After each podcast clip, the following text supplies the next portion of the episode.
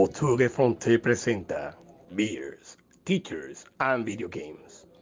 Una charla sobre videojuegos y la vida, influenciada por la cebada, la docencia y la amistad.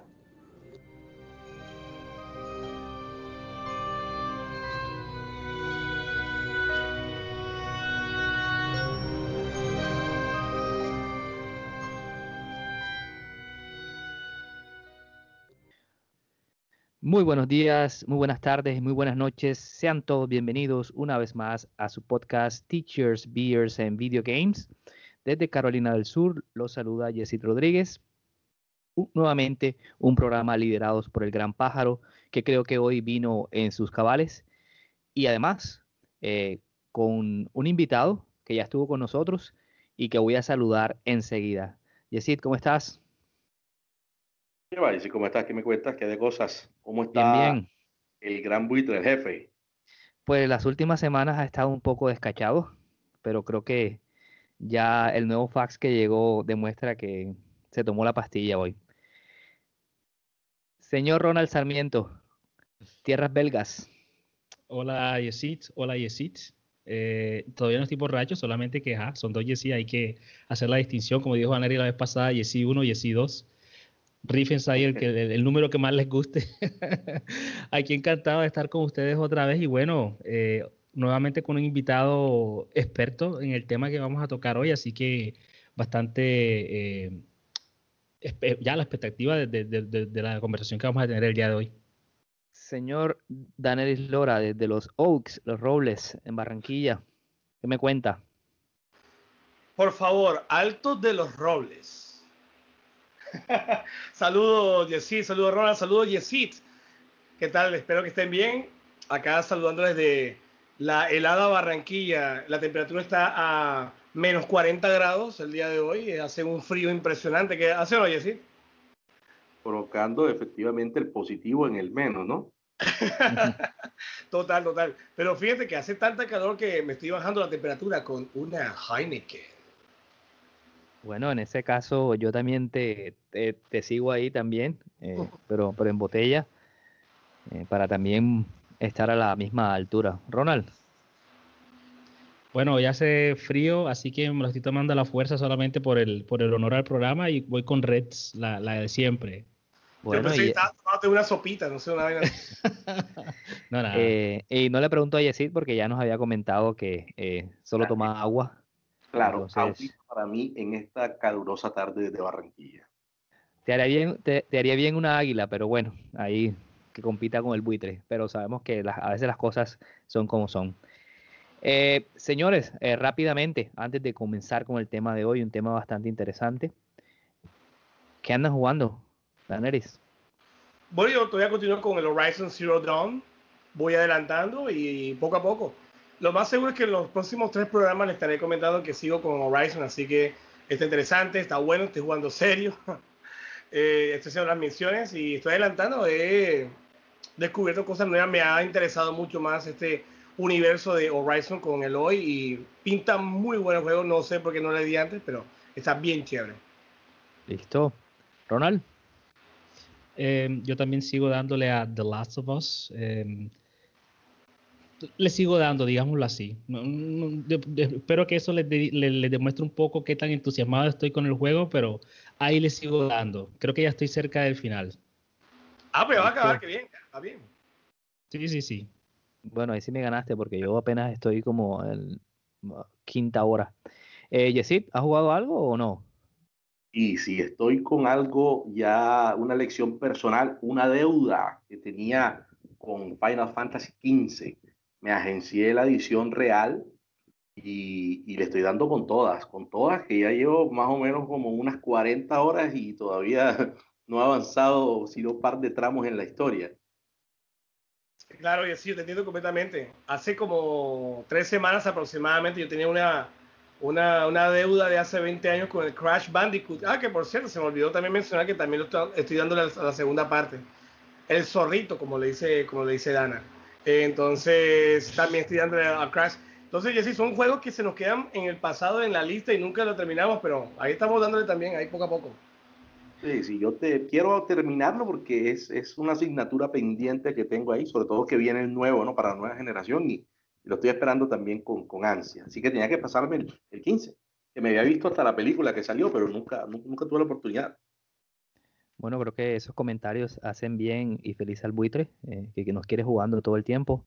Eh, yo sigo en mi locura, sigo jugando el um, The Last of Us 2, eh, Kentucky Route Zero.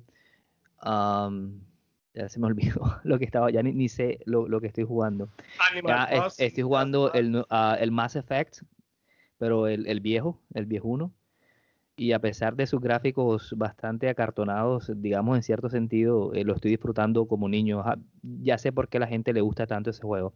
Me gusta que esté jugando ese juego, Jessy. Me gusta, lo, hablaremos más tarde de él. Listo, listo. Y, uh, y en el Kentucky Road Zero es una aventura gráfica que, que parece salida de la mente de, alguien con bastantes alucinógenos. Bueno, ya les cuando termine el juego les estaré comentando. Señores, el gran buitre, como les decía, ya nuevamente por el camino del bien y de la rectitud, quiere que hablemos hoy sobre la literatura y los videojuegos. Todos esos videojuegos eh, basados en libros y viceversa, cosas que normalmente a veces parece que no tenemos o que no sabemos de dónde vienen y simplemente algún día vemos un libro en una estantería y decimos, epa, ¿qué pasa? De eso vamos a hablar hoy, de eso quiere el buitre que hablemos y por eso también hemos traído a Yesid, que conoce también bastante del tema y nos va a dar su aporte eh, para enriquecer este programa. Entonces, señores, la primera pregunta que nos ah, lanza el buitre es, ¿por qué los videojuegos se prestan también para trasladar historias literarias y viceversa? ¿Por qué las historias literarias les sirven también a los videojuegos? Comenzamos con el invitado, Yesid. Bueno, Yesid, es, una pregunta bastante, bastante interesante. Eh, el, el buitre, como siempre, afilado, me parece excelente. Y es verdad, pero en primera instancia tendríamos que hablar acerca de, de, que, de que las dos son narrativas, se están intentando eh, contar historias. Ahora hay que, hay que trasladarnos también a la, a, la parte de, de, la dialéctica, de dónde nos ha traído la historia de la humanidad hasta la, hasta la modernidad.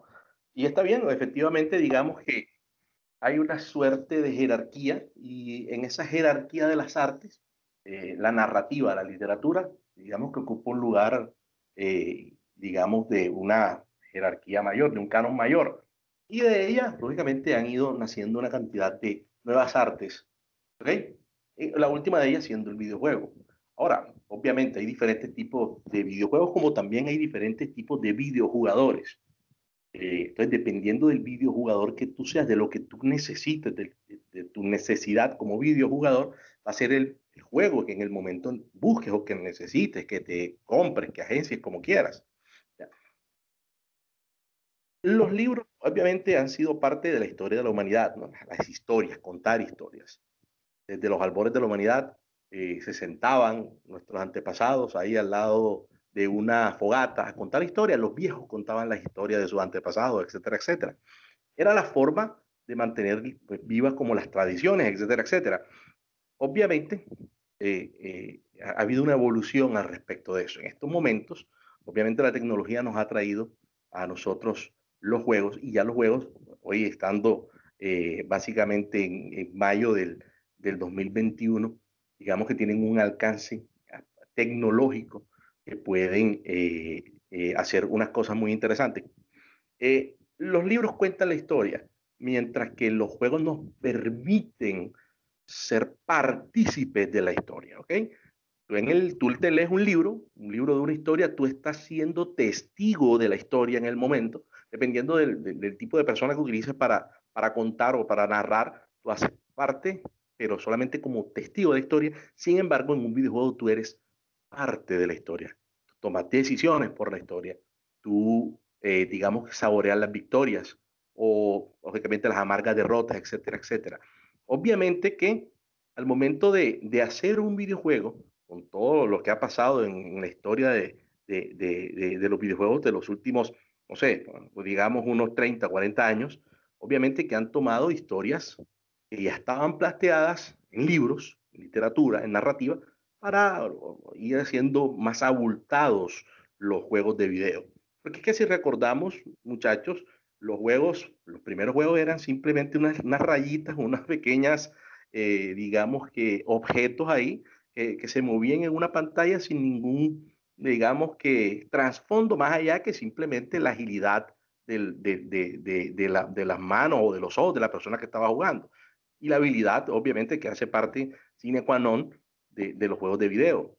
Pero con el trasegar de, la evolución de, los juegos de video, aparte de, esa habilidad que hay que tener para jugarlo, también se ha ido reforzando con narrativa, con historias. Y creo que todos hemos jugado, todos los que estamos aquí hemos jugado unas joyas, joyas, eh, narra, la parte narrativa. Eh, estábamos hablando eh, hace poco que están jugando o jugaron, yo sé que Daniel lo jugó, The Last of Us, y ustedes lo están jugando, si no, si no, no, no estoy mal, lo acabaron de decir. Inclusive hago la claridad de que ese juego, si bien es cierto, no, tiene, no está basado en un libro, ¿okay? porque no, es una historia completamente eh, nueva, pero sí se alzó con un premio de logro sobresaliente en guionización, fue entregado por el gremio de escritores de los Estados Unidos. O sea, esa gente se abrió de lo que normalmente hace escoger literatura, narrativa clásica y darle premios y se abrieron a decir, espera un momento, esta gente hizo un trabajo fenomenal en la parte del guion de este juego de video y le vamos a entregar un premio como eso. Entonces, obviamente que ese es un, cambio de paradigma que, que, que, ha sufrido eh, eh, eh, los videojuegos con respecto a la literatura. Pero todos se, se alimentan de todos y, y, y, quiero dejar eso claro que los videojuegos, los cómics, el cine, las series, la televisión y los videojuegos, ellos hacen parte de un ecosistema, de un nicho, eh, y, es un ecosistema que tiene sus propias reglas. Y muchos, o sea, hay, hay como eh, relaciones que van de una vía y una vía contraria. Es decir, los videojuegos se alimentan de los libros, los libros se alimentan de los cómics, los cómics se alimentan de las series, las series se alimentan de los videojuegos, y así todos, ¿ok? No sé qué, qué piensen decir ustedes. Listo, perfecto. Eh, Ronald, ¿qué piensas al respecto después de esta uh, opinión tan valiosa que nos da Yesid? Sí, claro. Eh, ah, primero que todo, pues gracias sí por, por, por, todo lo que le aportas al programa, porque bueno, a veces nosotros no, no, no, no nos entramos en, tan, en, un análisis tan, tan detallado pero eso no sirve porque, bueno, hoy aprendí una cantidad de cosas que usualmente no, no la hubiese podido encontrar en alguna página de, de, internet o en YouTube. Entonces, primero que todo, gracias por eso. Y para de pronto, muy cortamente, dar una respuesta a, la pregunta que puso pues nuestro, nuestro gran líder, es la agencia, que ya también Yesit lo había comentado hace un momento. Es el, el, la habilidad que tenemos en los videojuegos de tomar decisiones, de, de, llevar la historia o, el momento del, del, videojuego hacia donde nosotros sentimos que es lo mejor, que más nos conviene en ese pedacito del juego.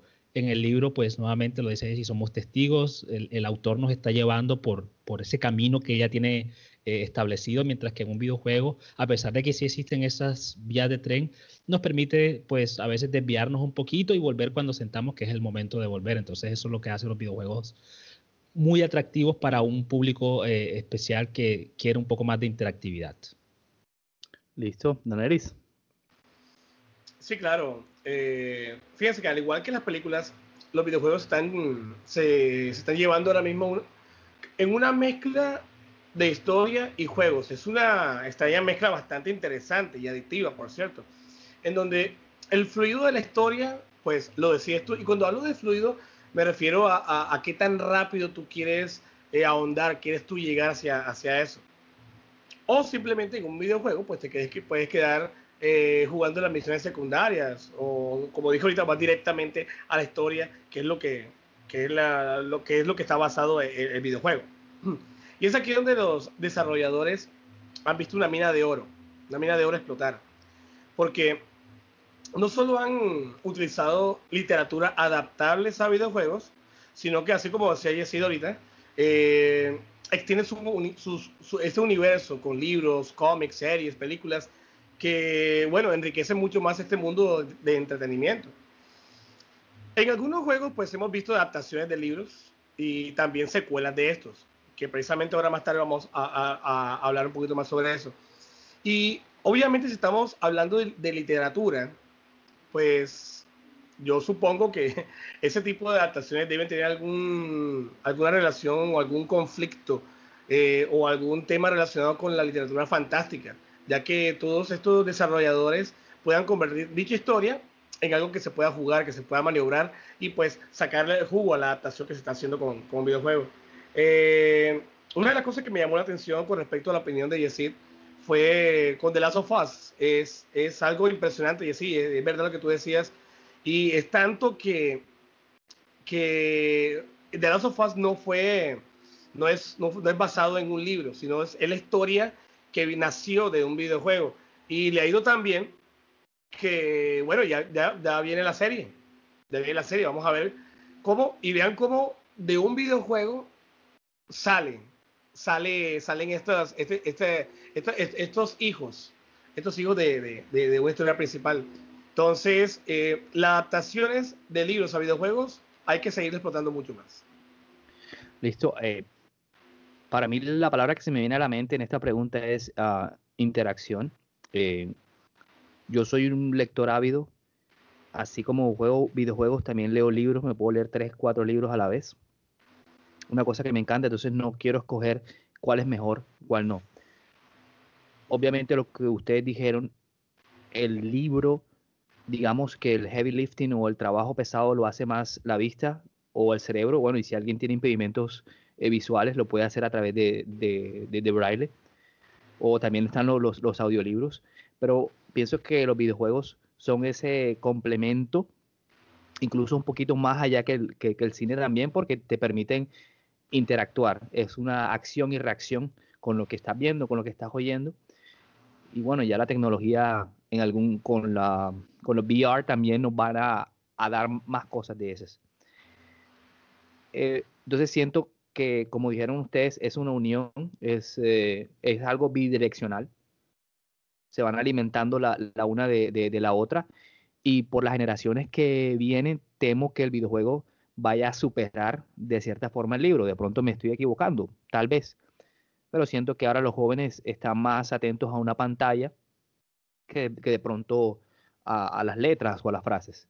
Entonces, rápidamente. Hay, una, mayor interacción, hay una, un estímulo audiovisual, hay un estímulo no solamente audiovisual, sino que también tienes el control en la mano, tú diriges tu personaje según la historia que tú escojas, como dije ahorita, o, la fluidez la decides tú, si quieres una, la historia principal o simplemente quieres hacer una misión secundaria, si vas, entonces la interacción la tienes en tus manos. Entonces, el, libro salta a la película, la película puede saltar al videojuego, el videojuego, no sé, realidad virtual, quién sabe qué vendrá en el futuro. Para mí, yo quiero que se complementen en el futuro, la verdad, que cada, si juegas un libro, si, para que juegas un libro, perdón, si te lees un libro y tienes la oportunidad de verte una película basada en el libro y tienes la oportunidad de, como lo que está pasando con, con The Witcher, para mí eso es fantástico. Yo soy una persona curiosa por naturaleza y siempre quiero estar buscando y mirando cosas desde varias perspectivas. Bueno, gente, eh, sí, dale, dale, dale, no, tienen que ser excluyentes el uno del otro. Y a veces pues, muchas personas lo piensan así. Piensan que, si la juventud hoy en día eh, juega muchos videojuegos, no se va a dedicar a leer. Pero yo lo veo también como un puente. Como que yo jugué de Witcher, me gustó el juego, quiero saber dónde viene eso. Y entonces me, me, me, me, me voy hacia el, el, inicio de todo, que son los libros de Andrés Sapowski. Me consigo los libros, me hago con los libros, los leo y eh, pues, el, videojuego me va a llevar a leer. Voy a, voy a desarrollar una serie de habilidades diferentes que las necesito porque yo quiero saber de dónde viene esto. Y de pronto si en el colegio, por X o Y razón, eh, digamos que nunca me interesó la lectura, me interesa la lectura porque yo quiero saber quién es este, eh, eh, este personaje, de dónde viene, cuál fue su historia. Y empiezo a leer y, y, de pronto me gusta y me leo los nueve, diez libros que tiene la saga principal y, y, me queda gustando ese tipo de lectura, ese tipo de narrativa, ese tipo de literatura y me hago con otras historias muy parecidas, que hay muchas y muy buenas. Bueno, listo, perfecto. De, eso se trata, de compartir ideas y opiniones eh, para llegar a tener esa, diversidad y que ojalá los oyentes puedan eh, disfrutar. Señor Buitre, le voy a pedir perdón porque según su fax tenía un orden, pero me lo voy a saltar porque vamos a entrar en, materia aquí. Les pregunto, señores, Ronald, directo a ti. ¿Cuáles son tus adaptaciones favoritas de, literatura en los videojuegos? Es decir, eh, ¿qué videojuegos basados en libros son tus favoritos? Ya, pues no creo que va a ser sorpresa la respuesta que voy a dar. Ya se ha mencionado un par de veces en este episodio y The Witcher. Para mí, pues es el, mejor juego de esta generación que acabó de pasar, del PlayStation 4 y del Xbox One. Eh, para mí es el mejor juego eh, dentro de ese estilo de RPG, de, una historia en un mundo de fantasía donde el personaje pues tiene que, desarrollar diferentes habilidades y pues salvar el mundo, que eso es lo que tiene que hacer Geralt en, dentro, de, dentro de lo que pasa en, en la historia de The Witcher los libros me parecen interesantes, a pesar de que no me los he leído todos. Em, pero bueno, la idea de que, bueno, puedes ver lo que Geralt está haciendo, puedes interactuar con la gente, tú puedes ir en la calle y hablar con la persona que está vendiendo mangos y preguntarle, bueno, ¿cuántos mangos has vendido hoy? Y, él te responde. O sea, es una cosa que me parece bastante eh, interesante de los videojuegos que te dan esa interacción extra, que como, te, como dije anteriormente, no estás atenido a lo que el autor te quiere mostrar, sino que tú mismo estás buscando crear tu propia historia. Em, y eso es una de las cosas que a mí me llama muchísimo la atención de, los videojuegos. Y ya lo comentaba Aneris también, el hecho de que tú mismo buscas como esa fluidez, dónde quiero empezar. Yo hay momentos eh, cuando jugaba The Witcher que yo pues decía, hoy no quiero salvar el mundo, hoy no me interesa qué está haciendo Priscila, qué está haciendo Jennifer, hoy simplemente quiero ser un Witcher. Y yo lo que hacía era que me iba de pueblo en pueblo buscando en, el, en, el, en ese tablón donde estaban todas las misiones y buscaba la misión donde me decían que había que matar un monstruo y eso era lo que hacía. Y ese día me dedicaba a ser un Witcher y eso me, me producía bastante placer, me gustaba mucho. Entonces, eso a mí me parece pues muy interesante eh, como lo manejan los videojuegos y por eso me parece a mí que The Witcher es uno de los mejores ejemplos que existen eh, al respecto. Vale. Daneris, ¿qué piensas? Sí, claro. Eh, em, bueno, durante la investigación de este, de este programa, yo me di cuenta que yo tuve la oportunidad de, de haber jugado ciertos videojuegos, los cuales fueron basados en, en, en literatura. Uno de esos que tuve la oportunidad de jugarlo, que me encantó mucho, fue el Dante's Inferno, que obviamente está basado en la Divina Comedia de Dante Alighieri. Eh, digamos que ellos el videojuego se toma su libertad de mostrar a Dante eh, bajando en los diferentes niveles del infierno. Y bueno, al mismo tiempo tú vas conociendo, vas aprendiendo eh, los niveles, los demonios, no sé la cantidad de, de, monstruos con los que tú estás encontrando, obviamente diferente a lo que tú has leído en, en, la Divina Comedia de Dante. Otro videojuego eh, que también pues me llamó la atención, que, que lo, lo, encontré en una lista por acá, que es eh, el, el, afamado Parasite Eve de PlayStation 1, un juego muy incomprendido en su época, un RPG bastante extraño, pero muy bueno.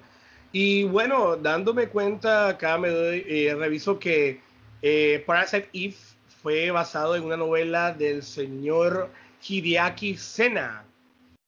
Y bueno, es un, un juego que, pues, lo, lo, lo, que tuvimos esa oportunidad de, de, jugarlo, nos dimos cuenta que la gente que sufría de combustiones espontáneas basadas en las mitocondrias, la, la revolución de las mitocondrias. Eh, otro de los, de, los, de los juegos, los cuales eh, también he, tenido la oportunidad de disfrutarlo mucho y tampoco, todavía, tampoco sabía que, estaba basado en, en una historia. Eh, es la saga de, Assassin's Creed, el cual eh, está basado en el libro llamado Alamut de Vladimir Bartol. Eh, acá nos muestran las historias de los Hashashins, hash, hashashins, hashashins, de los Hashes, eh, donde acá en este libro podemos encontrar esa frase de nada es verdad, todo está permitido. Y de otros videojuegos de los cuales yo no he conocido mucho, pero sí quisiera mencionarlos, son por ejemplo el llamado de Tulu, de Call of Tulu, de H.P. Lovecraft, eh, Blood, Blood, Bloodborne, que también tiene ese, ese universo también de, de, de, los, de los eh, monstruos de ese autor. Y hay uno llamado Alicia, Alicia... Eh, Alice, yeah, eh, Alice Madness Return, creo que es exacto. Alicia en el País de la Maravilla, que también se toma sus libertades eh, para, para, no sé, adaptar a un videojuego. No sé, me llama la atención esta creatividad, como le decía a mis, compañeros ahorita, de, de, estos desarrolladores, cómo, cómo aplican eh, esas ganas de, de, querer adaptar de letras a un juego a acción. No sé, de pronto en el futuro, ¿por qué no? Vea 100 años de soledad, así Aureliano Buendía destruyendo, matando a, los conservadores, una buena así. Matando zombies. No, no, a los conservadores. Por eso zombies. ¿Ah, Listo, eh, ¿qué opinas al respecto? Bueno, bueno, me gustó mucho, me gustó mucho lo que dijeron tanto Ronald como, como Danelis, ¿verdad? Que, pero creo que si tenemos que hablar de que la, mejor adaptación, y ahí sin lugar a dudas por lejos, para mí, y comparto lo que dijo Ronald, es, es el brujo. Es el brujo porque no solamente lo que se hizo en The Wild Hunt, sino todo lo que ha hecho esta empresa eh, de CD Projekt. Les voy a decir sinceros, voy a hacer un voy a ser como sincero con ustedes y yo primero jugué The Witcher, el 1, en PC, ya como en el año 2007, 2008. Eh, me conseguí el juego mm, porque un amigo me lo recomendó y bien, lo empecé a jugar y me pareció excelente. Me pasé el primero y automáticamente eh, empecé a averiguar acerca de, las novelas, las cuales no pude eh, conseguir. En su momento no las conseguí. En el año 2012, un amigo las compró y me las prestó. Yo me leí las nueve novelas. Ahí está el último deseo, que es el la primera novela de, de, Andrés Sapowski eh, en el universo del brujo, y me las leí en el 2012. Ya, pero, pero y habiendo ya después eh, eh, jugado lo, primero, el primer libro y el, el primer, perdón, el primer videojuego y el segundo ya haberlo conocido. Ya después de, de, jugar el tercero, que como dijo Ronald, es una joya de la generación esta que está por acabarse ya, o que se acabó según algunos ya, como dicen los entendidos, Creo que una de las grandes joyas y es un juego que se conoce, para mí es el, es el RPG mundo abierto por antonomasia y referencia de esa generación de Play 4, de Xbox One. Eh, y hace muchas cosas bien, sobre todo porque, porque en primera instancia lo que supo hacer eh, CD Projekt es que ellos comenzaron la historia de Geralt después de los libros. Ellos continuaron una historia eh, eh, que, digamos que quedó inconclusa, por decirlo de una manera, por el autor, por Sapowski, y, ellos continuaron esa historia dándole obviamente unas libertades argumentales, pero al momento de que les fue tan bien, Sapowski automáticamente los intercepta y dice, momento, bueno, vamos a trabajar en conjunto, vamos a hacer esto nosotros. Y fue cuando eh, en el, ves la diferencia de calidad entre el Witcher, el primer juego, y cuando es el Witcher 2, que es el Assassin of Kings. Ves que argumentalmente, narrativamente, hay una madurez, tal vez lógicamente, porque los muchachos de CD Projekt cuando sacaron el primer videojuego, que fue como en el 2007, 2008, no recuerdo, eran obviamente nada más que unos muchachos en un, en un garaje eh, intentando ganarse unos, unos dólares. Okay, en el segundo ya se nota que crecieron y el tercero obviamente están en el pic de sus habilidades. se, nota, la diferencia gráfica, el salto generacional del 1 al 2, completamente. Sí, claro. Eh, eh, eh, tanto la, eran, eran generaciones diferentes como que se nota el dinero, se nota la plata que de pronto tuvieron la inyección de capital que tuvieron estos muchachos de, de, de una, de, una, de una empresa que era completamente desconocida acá en Occidente y de un autor completamente desconocido. ¿Quién conocía a Andrés Sapous? Nadie. Acá en el occidente no lo conocía nadie, lo conocían obviamente en su, natal pueblo. Eh, y bueno, en lo que ellos hacen con la tercera entrega es una cosa monumental. Eh, no he podido pasarme las expansiones, porque... Uh, oye, sí, no sabes lo que estás perdiendo. Te va a poner un memo el buitre. Y, se lo voy a decir también a, Yesid, a los dos Yesids. Oh, no saben lo que se están perdiendo. Ronald, ¿te lo pasaste? Claro, claro, claro. Sí, total, total. No saben lo que están perdiendo. Pero no crean, lo tengo en, lo tengo en stand-by. Lo tengo en stand-by y, tiene que ser. Tiene que ser porque soy un seguidor de, del brujo, de primera, de los más grandes, desde las, desde las novelas, de los libros. Eh, y, es como algo que tengo pendiente, una asignatura pendiente que tarde que temprano tengo que, tengo que estudiarla, que pasarla.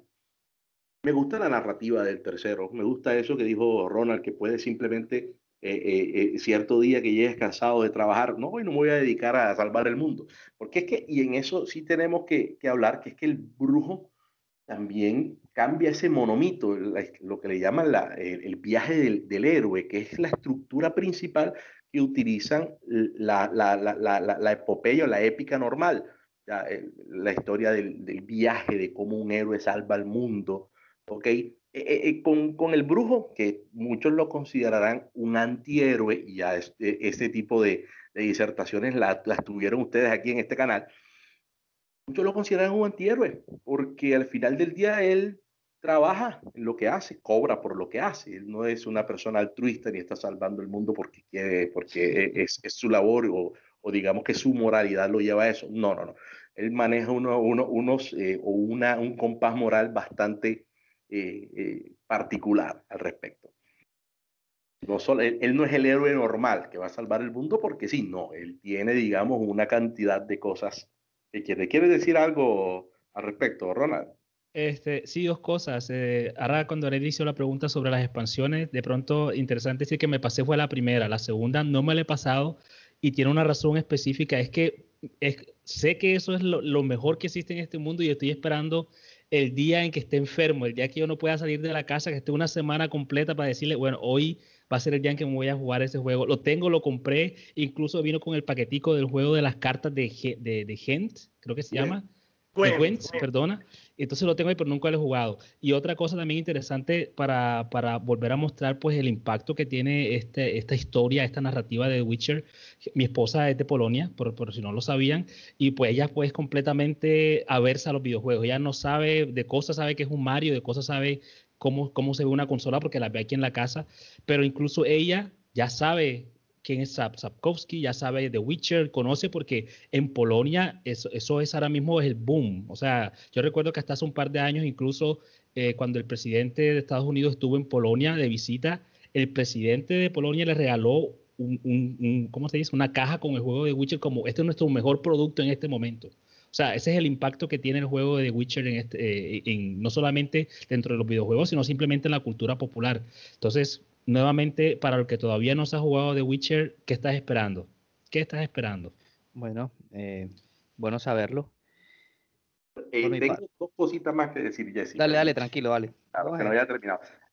Daniel también mencionó algo muy importante y es, eh, digamos, el, el eh, la impresión que han, que han dejado ciertos autores en toda la pop culture y obviamente los videojuegos. Y Daniel habló de de Lovecraft. O sea, eh, yo creo que todos los que estamos aquí, todos los que nos están escuchando, en algún momento de su vida han jugado algo, han leído algo, han visto algo, eh, sean películas, sea series, etcétera, han jugado un juego que tiene, eh, digamos, así sean pinceladas de, de, los mitos de Lovecraft, los mitos de Cthulhu. ¿okay? Y, y siento que no le hemos hecho como, como lo que se debe al respecto, porque es que está bien, muchos de los grandes videojuegos de nuestra, de nuestra época han tenido expansiones, han tenido, eh, eh, digamos que, partecitas que son Lovecraftianas o Lovecraftianas. Por ejemplo, yo en su momento jugué bastante eh, WoW, WoW, World of Warcraft. Yo me dediqué unos años largos de mi vida a, a, a jugar WoW. Y ahí se ve mucho, se ve mucho de, de, los mitos de Cthulhu. Hay, hay una, la historia del universo de Warcraft está muy ligada a los mitos de Cthulhu. Obviamente le cambian el nombre por cuestiones ajá, legales, pero me parece que a, a, a, a, las historias del mito les hace falta algún juego que de verdad les haga honor. les haga honor por lo que son. La llamada de Cthulhu, los perros de Tídalos, bueno, llámalo como quieras, Innsmouth, etcétera, etcétera. Les hace falta eso. Los, eh, las empresas indie siempre han estado como buscando la, la, fórmula para llevarlo a, a, ese lugar donde llegó el brujo y, no han podido, no han podido. Entonces sí me, me, parece que no, nos hace falta como, como darle el lugar que de verdad se merece eh, Lovecraft dentro de los videojuegos. Si bien salieron, sí, ¿Aló? Dale, dale, dale. Sí, salieron dos juegos el año pasado, ¿ah? Salieron dos juegos basados en ese ambiente Lovecraftiano, creo que es la mejor manera de decirlo, en ese ambiente mítico, pero ninguno de los dos tuvo, tuvo éxito. No, no sé qué, no, no lo he jugado a ninguno de los dos, así que no puedo dar ninguna clase de, impresión al respecto. Call of Cthulhu, The Sunken City, eso fue la segunda, el otro también. Entonces, no sé qué pasó ahí y al parecer eran juegos, eh, de pronto no eran triple, A o triple A, pero eran juegos de, de, una calidad suficiente, no eran así juegos muy indie. Entonces no sé qué habrá pasado ahí. De pronto hace falta, ¿verdad?, que un desarrollador con bastante pedigrí le dedique tiempo a sacar una historia bastante llamativa para, para todos los que nos interesa ese universo. Yo tengo teorías al respecto. Yo diría que nos falta a nosotros los videojugadores nos falta también a nosotros. Porque eh, si usted, alguno de ustedes ha leído los cuentos de los mitos, ha leído historias de, Lovecraft, ha leído las novelas, ha leído los cuentos que tiene, eh, digamos que son, son, son situaciones sui generis que normalmente no se ven en otro tipo de, de, fantasía, porque es que aquí eh, el, el, protagonista en sí de los cuentos de Lovecraft no es, no es una persona, no es un hombre, es el, es el mito mismo, es el, contra lo que están intentando pelear, porque es que ese es el problema, al final todos los protagonistas de todos los relatos de Lovecraft o se mueren o terminan locos. Eh. Eh, en ese mismo orden de ideas, eh, es imposible enfrentarse al mito, no puedes derrotarlo. Lo único que puedes esperar es quedar vivo y no tan trastornado. Y, eso a nosotros como videojugador en cuanto al costo-beneficio como que no nos agrada mucho. A nosotros nos agrada ganar, nos agrada poder eh, derrotar, ser victoriosos. Y en el universo de Lovecraft eso normalmente no es así. Entonces puede que también sea parte de nosotros, ¿no? Em, interesante yo solamente me he leído dos libros de, Lovecraft. Eh, uno de esos que coincido contigo, Yesid, que al final el, protagonista se vuelve loco. No, no, recuerdo el nombre ahora, pero esencialmente el Necronomicon me lo leí, pero en realidad el Necronomicon no es un libro de historia, es simplemente un intento de, de, brujería y de, cosas así, de, llamar al, demonio. Em, yo por mi parte, no les quiero cortar la, el camino con que llevan. Voy a decir dos cosas. La primera es que yo sospechaba que iban a hablar de The Witcher, entonces no voy a hablar de The Witcher porque ya creo que está bien ah, explicado por parte de, ustedes. Voy a decir una barbaridad, de pronto, no sé. Yo me leí el, Drácula de Bram Stoker, eh, me lo leí en su versión original, bastante pesado en inglés, pero lo disfruté mucho. Y pienso que cualquier videojuego que tenga el vampiro clásico va a derivar de ahí. Y obviamente que yo jugué el Castlevania, que es uno de mis juegos eh, favoritos. Entonces, aunque tiene sus partes bastante eh, diferentes, ya el hecho con que lleve el nombre de, Drácula, para mí lo hace inspirado en esto. No sé si es, si es una locura lo que, lo que estoy diciendo. Entonces, no, eh, ya los vampiros de ahora que ya pueden salir a la luz y tienen hacen selfies, ya eso es otra cosa. Y el otro juego que no he jugado, pero que ya lo compré, ya me lo bajé, no lo voy a jugar ahora, pero, pero ya lo bajé. Haciendo una revisión sobre esta pregunta, ah, veo que hay un juego que se llama Abadía del Crimen, un juego español eh, de 8 bits, juego bastante eh, antiguo, pero está basado en... Yo no tengo tops, nunca lo hago, pero el único libro que me he releído en mi vida se llama El nombre de la rosa de Humberto Eco. Y este libro, La Abadía del Crimen, está basado en este libro. Entonces, eh, tiene la misma historia del libro, investigar ciertos eh, crímenes que han, se han sucedido dentro de una eh, abadía. Y yo lo voy a jugar porque es que tienen que leerse ese libro. Si nos están escuchando, si no se lo han leído, ¿Qué están uno- esperando? Exactamente, uno no puede pasar por la vida sin haberse leído ese libro. Usted no puede leerse la Biblia, pero si no se lee este libro se va a quemar en los ah, círculos del, de- del infierno, porque es, es un librazo, com- completamente. No ir a Dan- que- y, y no ir a Dante por ti. Exactamente. Eh, y es, es más, eh, tiene esta película. Si no se lo quieren ver, véanse la, la- la película con el finado Sean Connery y una Christian Slayer bastante joven. Sí. se la, se la pueden ver. Entonces, este libro se llama Abadía del Crimen, es un juego español. Los que conocen de videojuegos en España dicen que este va, puede ser el mejor juego que, que haya salido. Que flipa mucho. Sí. Solamente quería hablar. Ah, y, ra- y rápidamente, otro libro que me leí que me encantó, y hay un juego que, se llama- que es el Guerra Mundial Z. Eh, este juego es un, más que todo basado en matar zombies que vienen en oleadas, un poco así como Days eh, Gone. Days Gone. Pero el libro es de Max Brooks, ah, es bastante pausado y es- se hace a través de como de cartas. Si no se lo han leído también, otra, otra recomendación para que lo, lo- lo puedan hacer. Entonces, esos son mis, mis dos libros, o mis dos libros, perdón, mis dos libros y mis dos juegos que no he jugado, pero que lo, que lo, que lo quiero hacer porque tengo referencia de ambos. Bueno, señores, eh, la cosa se va yendo larga, pero creo que está entretenida. Sí, sí, claro. Eh, les pregunto, para ustedes, ¿qué ofrece un libro que no ofrece un videojuego? Y viceversa. Ahí rápidamente, señor Daniel Lora.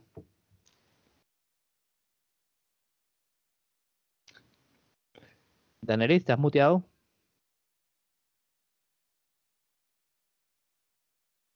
Ok, Daniel parece que está teniendo un poquito de, de- de problemas, Ronald. ¿Qué, qué opinas al respecto?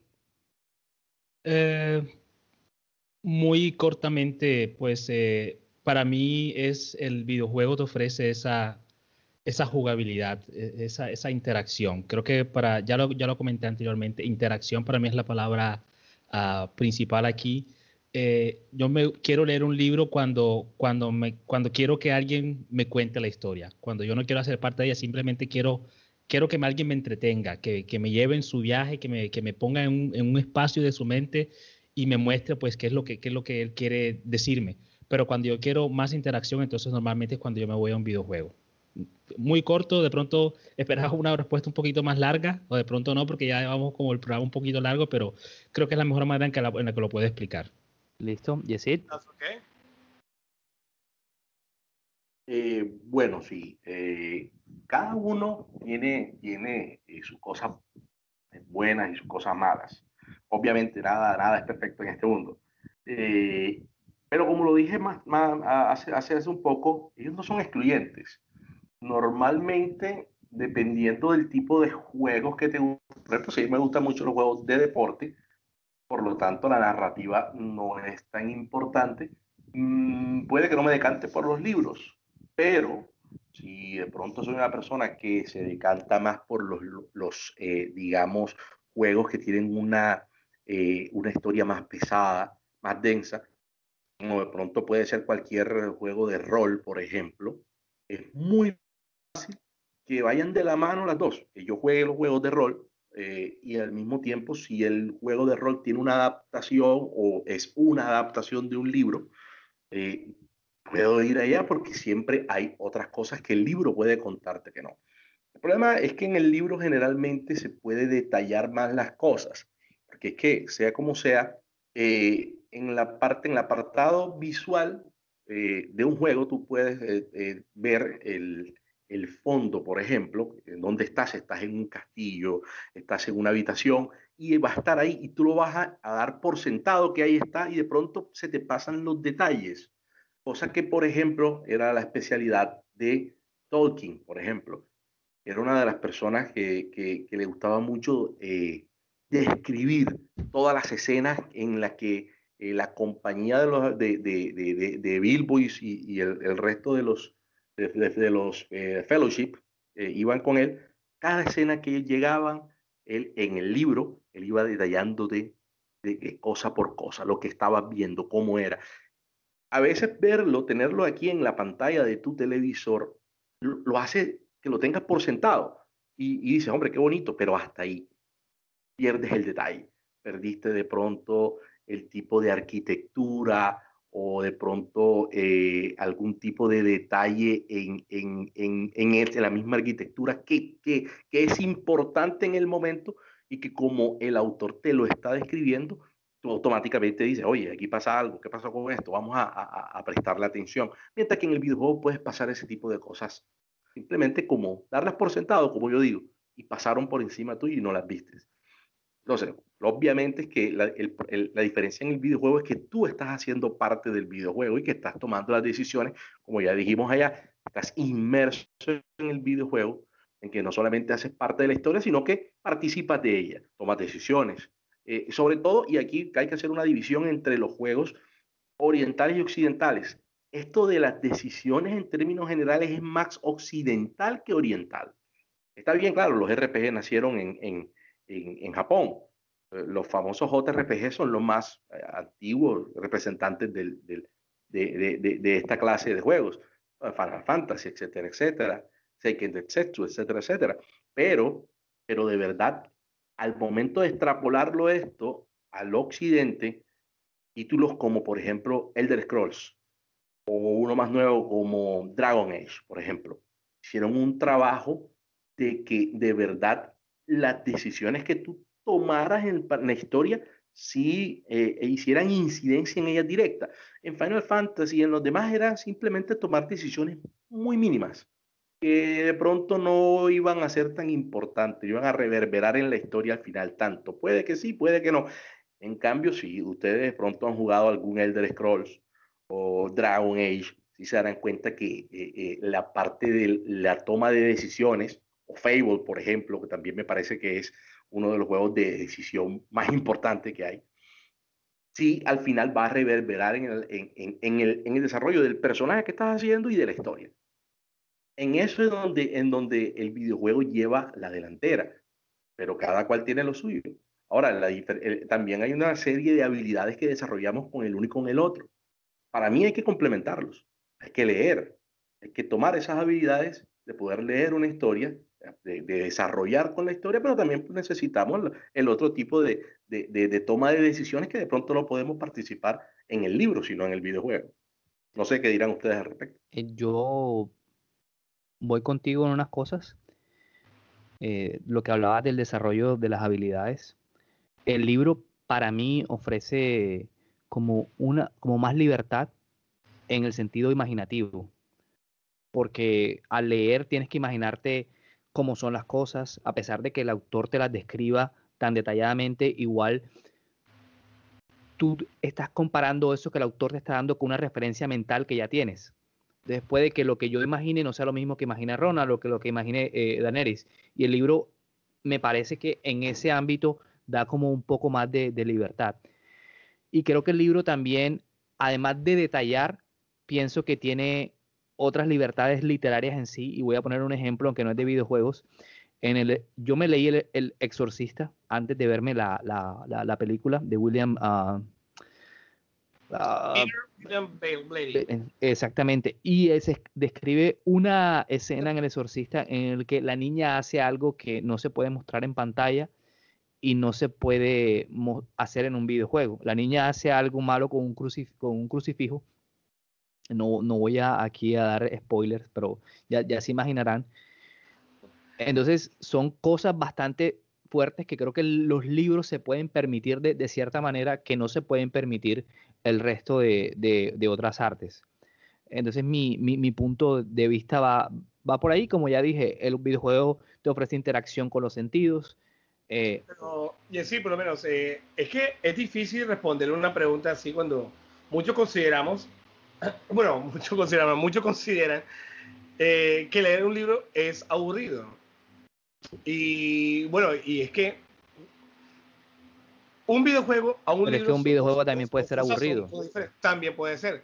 Pero es que, por lo menos en el videojuego es, hay, hay un, una, un estímulo audiovisual. En el libro, pues, toda la estás leyendo, leyendo, leyendo. Y como tú acabas de decir, la, la, imaginación es lo que va a, a, fluir. Un libro, como dijo Lina, eh, se lee a un ritmo adecuado, con calma. Aquí prima la imaginación, el desarrollo de la historia, además de que aquí prima la paciencia al leerlo. Y en un videojuego ya encuentras mucha más diversión, podría ser, hay una más, más acción, vas a estar más despierto y vas a manejar a tu personaje llevándolo por una historia principal y secundaria, como también lo dije al principio. Bueno, yo por mi parte, yo la lectura la tomo como hobby, al igual que los videojuegos. Si tuviera más tiempo, obviamente leyera bastante o jugara bastante, eso, eso lo tengo por seguro. Pero no, me toca dividir el tiempo entre mis dos hobbies. Así que se disfruta, si, si una persona disfruta más de la lectura, más, más de la lectura que de un videojuego, pues, no sé, se le puede considerar una persona bastante intelectual tipo Sheldon Cooper de The Big Bang Theory, que fíjate que lleva un doctorado a corta edad y además disfrutaba de los videojuegos. Así que entre un libro y un videojuego, la verdad es que es difícil de, diferenciar qué, podemos eh, disfrutar mejor. Eso ya depende de ti como hobby. Sí, son gustos. Eh, y siguiendo por esa línea, el buitre quiere preguntarles también, ya sabemos que hay muchos videojuegos eh, que están basados en, libros, pero ¿qué obras literarias o qué libros consideran ustedes que deberían hacerse videojuegos? Les quiere preguntar el buitre. Yesid. Bueno, eh, al respecto de eso, yo creo que también hay una deuda en, en el mundillo con un personaje y creo que la van a saldar o están intentando saldarla.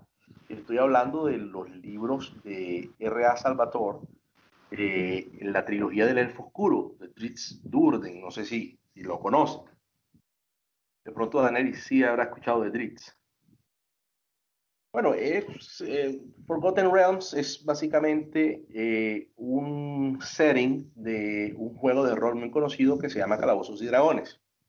Ok, y desde el año 88, este eh, autor, Salvatore, él sacó uno, eh, uno, ha sacado o ha venido sacando unas novelas que tienen como pues, personaje principal, a veces es secundario, pero tiene tanta, tanto carisma y tanta fuerza de personalidad que termina siendo más importante que los, los personajes principales, que se llama Trix, es un elfo oscuro, un, drow, eh, y lleva Imagínate, desde el 88 han venido sacando una cantidad de libros, de novelas y de series dentro del juego de rol de Calabozos y Dragones. ¿Y qué es lo que pasa? Que me parece que le estamos debiendo un juego de verdad que le haga honor a Dries. Está bien, listo. Él ha participado en ciertos juegos como Baldur's Gate, que no sé si ustedes lo jugaron, que fue una joya. Eh, eh, ha participado en Demon's Stone, que también es de, de, Forgotten Realms, como, pero en todos ellos ha sido como un personaje demasiado secundario en el que no ahondan en, en el trasfondo del personaje, en el background que tiene, que es bastante, que tiene 15 eh, novelas de, de, su trasfondo nada más. también pues, participó como NPC, por ejemplo, en el, en el MMO de Neverwinter, todavía creo que existe como tal pero nunca le han hecho un, juego a él. Y me parece que, que, que, lo han olvidado y han olvidado todo ese, ese material que ya hay. Es decir, que ya no tiene que, que para efectos de hacer el juego, ya tú no tienes que hacer el world building, o sea, no tienes que construir ningún mundo porque el mundo ya existe. Ya todas las reglas están puestas, las historias están puestas, el trasfondo, los personajes, las relaciones, todo está hecho. Y nos ha faltado la, la, cerecita del pastel. Bueno, eh, eh, eh, supuestamente va a salir, y creo que eh, se habrá enterado que va a salir un juego, creo que sale el 28 de este mes, es decir, la semana que viene, que se llama Dark Alliance, de, de, Wizards of the Coast, el dueño de los derechos de, de, de Dries y eh, Blizzard, la, la, de, la de World of Warcraft. Van a sacar un juego donde supuestamente uno de los protagonistas, un juego co Edric Orden. Y esperemos que de verdad este sea el momento de que Dritz brille en un juego de video. De todas maneras, les recuerdo que va a estar, va a salir directamente para el pase para el Game Pass de Xbox.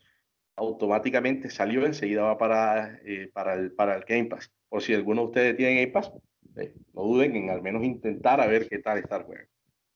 Listo, perfecto. Eh, Ronald, ¿qué opinión nos puedes brindar para esta pregunta? Interesante la, la información sobre Drist. Eh, yo también, de pronto un poquito fuera de los videojuegos, he estado jugando un juego de mesa que, que pues toma inspiración en el universo este de, de, de, este personaje y precisamente había estado investigando que eh, tiene, exacto, hay libros al respecto y he estado mirando a ver cómo puedo conseguir los libros para leerlos. Entonces ya eso también es uno de esos ejemplos en donde incluso los juegos te, te, te motivan a ti a buscar literatura para aprender mucho más sobre ese personaje. Ya tratando de responder la pregunta. ¿Sí? Eh, Ronald, te tengo un, un, una joyita. Eh, Benedict Cumberbatch, no sé cómo si lo pronuncié bien. E, este, este actor inglés que hizo de, de Doctor Strange en, en Marvel. Correcto. Sherlock Holmes. Sí, fue Sherlock Holmes. Bueno, y sacó un corto ayer en, directamente en YouTube para efectos de una novela nueva que viene de Dritz y el juego de Dark Alliance, en el que él canta una eh, lullaby, en español es como una canción de cuna. Correcto. De, lo, de, de estos elfos oscuros eh, en la historia de, de, de Dritz. Se, se, lo voy a recomendar. Voy a recomendar que la vean porque es, o sea, no dura sino como unos cinco minutos y es espectacular. Hay una animación de por medio muy buena, mucha calidad de por medio. La escribió R.A. Salvatore y eh, está ahí, como quien dice, eh, este Benedict Cumberbatch. Interesante. Ronald, ¿decías? Eh, yo pues eh, no soy eh, un lector tan, tan prominente como, como veo que son ustedes.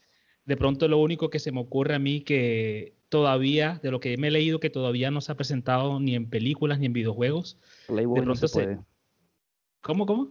Que Playboy no se puede. no, no, bueno, exacto, ya. Sacando Playboy también, entonces sería de pronto las historias de Edgar Allan Poe. Son, son unas historias que me parece que son tan, tan, tan atractivas y, y, son tan, tan profundas y, y que eh, producen tanto como sensaciones, tanto desconfort a veces, que sería de pronto muy uh, llamativo verlas de pronto plasmadas en un videojuego, a pesar de que haciendo la investigación para este episodio encontré un videojuego del año 1995, si no estoy mal, que toma inspiración de esas historias de Edgar Allan Poe, pero me gustaría de pronto ver una nueva toma hecha nuevamente por un estudio de, de, de, de linaje de estos momentos, a ver cómo nos pueden pues vender esas, esas historias del cuervo, de los asesinatos de la calle Morgue, de eh, el de la mayor, de la, muchos de los cuentos de, de, de Edgar Allan Poe.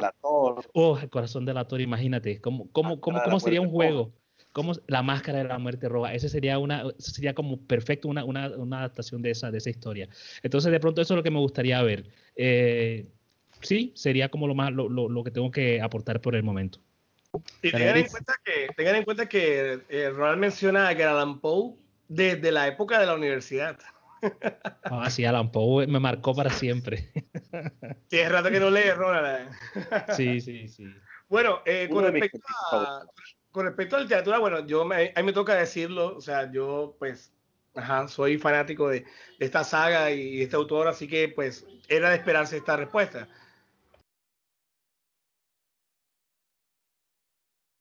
Eh, una de las de la saga a la cual siempre le he tenido mucho cariño es la saga de La Torre Oscura de Stephen King.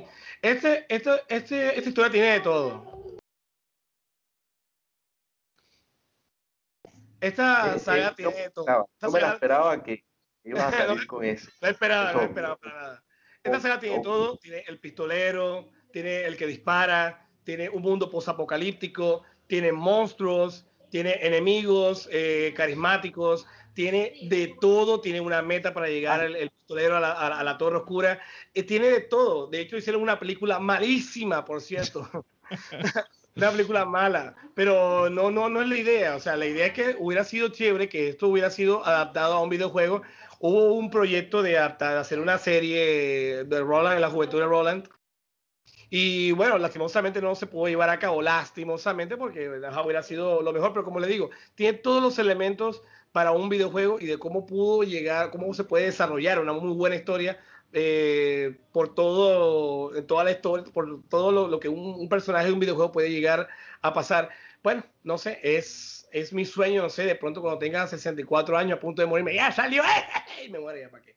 Pero bueno, espero que algún día salga, quién sabe. después de que no sea con Matthew McConaughey, todo bien. No, no, no, Aedris, que bueno, Aedris fue lo mejorcito de la película, pero bueno. Eh, siguiendo por esa senda, quiero hablar de, bueno, yo me he leído muchos libros, no, no es por ser, eh, bueno, sí soy un poco pretencioso con esto, pero de verdad sí, sí me he leído bastante. Yo estoy leyendo libros casi desde los nueve años, entonces tengo un, largo recorrido con eso. Entonces, encontrar un libro perfecto para un videojuego, no, ahora mismo no lo puedo pensar, simplemente voy a sacar a ver eh, eh, de la galera. Se me ocurre ahora mismo un libro de Cormac McCarthy que se llama The Road o La Carretera. Mm, hay una película, de hecho. Es estilo de Last of Us.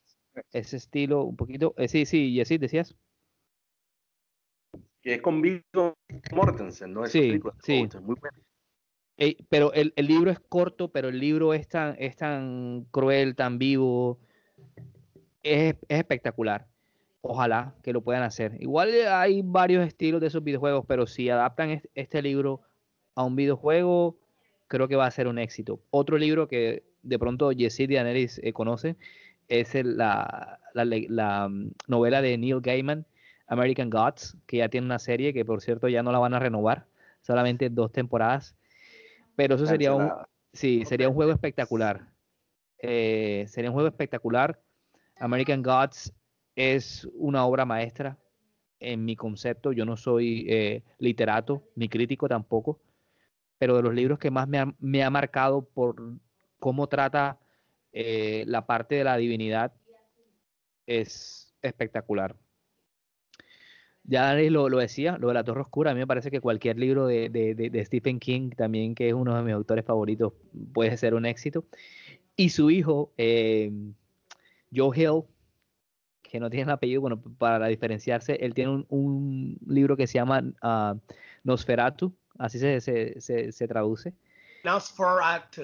Eh, que la, la, serie también un poquito regulonga, ah, pero el libro es una cosa que de verdad sacó ahí los genes de, de eh, Stephen King. Cuando lo leía, creía que Stephen King era el que estaba eh, narrando, pero es, pero es muy bueno y una reimaginación, porque ya hay un videojuego, pero quiero que lo, lo puedan hacer un remaster, es de El Padrino, de, de, Mario eh, Puzo.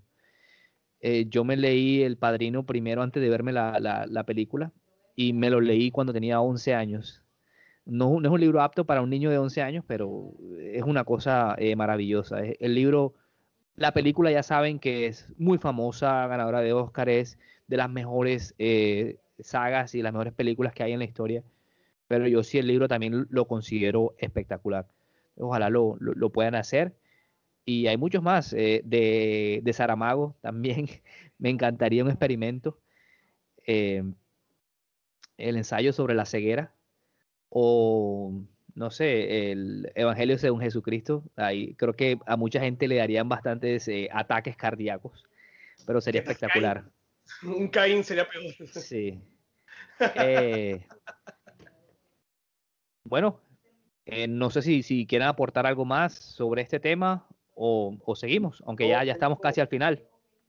Sí, sí, ya estamos casi al final, pero sí, eh, aparte de lo de Drix y el Elfo Oscuro, sí me gustaría, eh, también por lo que conté, hay ciertos autores que, sobre todo en la fantasía, en lo que es la fantasía épica o el Dark, como se le conoce actualmente, que está muy de moda desde Juego de Tronos para acá muchos dicen que el máximo expositor del Grimdark es, es Martin, pero dentro de esa misma escuela hay muchos autores que son muy buenos eh, eh, construyendo mundos, por ejemplo, y ya tenemos uno de ellos que trabajó en un videojuego. Estoy hablando de ah, Brandon Sanderson. Brandon Sanderson que su magnum opus es el archivo de las tormentas, pero él trabajó con, ustedes no sé si conocieron un juego de iOS, o sea, de celular, de, iPhone, que se llamó Infinity Blade. Hace muchos años, eso salió como en el 2010, y esta cosa en su momento fue un boom, porque, digamos, los gráficos que manejaba y utilizaba, digamos, que el, el poder que tenía en su momento los iPhone en su chipset gráfico para traer un juego bastante aceptable gráficamente. Bueno, a él le dieron, eh, la empresa pues, eh, de Infinity Blade, le dieron como eh, permiso para que hiciera unas novelas al respecto y él hizo dos novelas, las cuales yo me leí la primera, la tengo, la segunda me falta, que se llama Infinity Blade Awakening, me la, leí, en inglés, la, la, compré porque la vi en, en una librería en inglés y, esto qué es, Brandon Sanderson, y lo compré. Me gustó, es bastante ligero, pero bueno, al respecto, hablando como Brandon Sanderson, voy a traerles a uno de mis autores favoritos también, de Grimdark, que es Joe Abercrombie. Él tiene una saga que se llama eh, La Primera Ley. Eh, son una trilogía, son tres libros, pero de verdad hay una cantidad, o sea, la, la, construcción de personajes dentro de la primera ley es algo que está muy, muy, muy bien hecho. Está, básicamente está, está todo ya hecho para que nada más lleguen los desarrolladores y lo plasmen en un juego de video, tal vez de acción, porque obviamente en los libros del Grimdark, este es así como Juego de Tronos, hay bastante acción, hay eh, muerte, decapitaciones, bastante gore, etcétera, etcétera. Así que es bastante fácil de traerlo a un juego de video de acción. Esa sería mi recomendación. Ojalá algún día, como dijo Daneri, antes de morir me pueda ver al Inquisidor Glocka o a Logan Nueve Dedos, el sanguinario, pero no es un juego de video.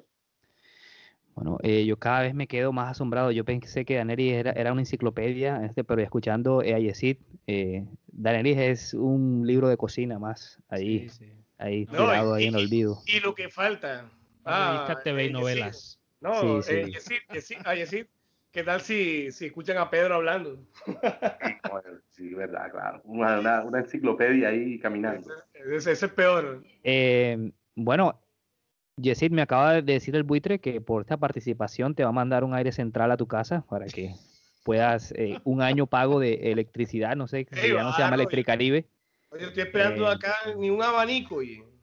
Yo no tengo ningún tipo de inconveniente, a mí siempre el buitre me ha tratado con, la altura que se merece, la, o sea, yo no tengo ninguna queja, del, no sé qué se quejan ustedes del jefe. Bueno, para que veas. Eh, bueno, eh, querido público, creo que el día de hoy el programa ha resultado bastante bueno, bastante interesante, la verdad. Eh, personalmente, me ha gustado mucho, sobre todo tener a Yesir acá y obviamente a mis dos amigos compartiendo estos dos hobbies que son para mí, como lo decía Danelis, la literatura y los videojuegos. El día de hoy les vamos a deber las, las, noticias para no irnos y extendernos mucho más. se las prometemos para la próxima semana. Por mi parte, Yesid Rodríguez desde Carolina del Sur, me despido y lo dejo en compañía de mis uh, tres compañeros. Ronald. Un saludo muy grande desde Bélgica. Cuídense mucho y hasta la próxima. Yesid. Bueno, muchos saludos al equipo de trabajo, al gran jefe. Gracias por la invitación. Sabe que pueden contar conmigo para lo que sea. Bueno, el jefe sí me paga a mí, no sé a ustedes. Pero gracias de todas maneras muchas gracias. Danaris Lora, despida. A todos nuestros oyentes, muchas gracias por habernos escuchado el día de hoy. Espero que este tema ha sido muy interesante. Y chicos, a leer, a jugar bastante. Eso ha sido todo por hoy. So, bye bye.